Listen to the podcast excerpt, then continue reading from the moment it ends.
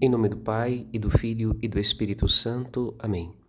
O caminho da Palavra de Deus nesta terça-feira passa por São Timóteo e São Tito, logo depois de celebrarmos ontem a conversão de São Paulo. Estes dois santos da Igreja primitiva vão se tornar responsáveis pela evangelização de comunidades, dando prosseguimento ao ministério paulino.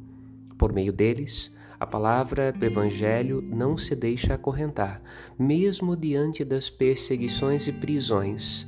A palavra tem discípulos e apóstolos e carrega a vitalidade de Deus mesmo.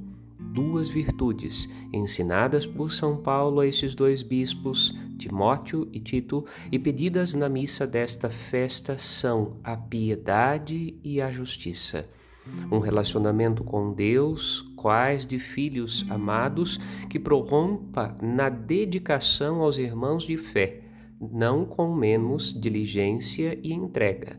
Rezemos hoje pelo Papa Francisco, acometido de dores no nervo ciático.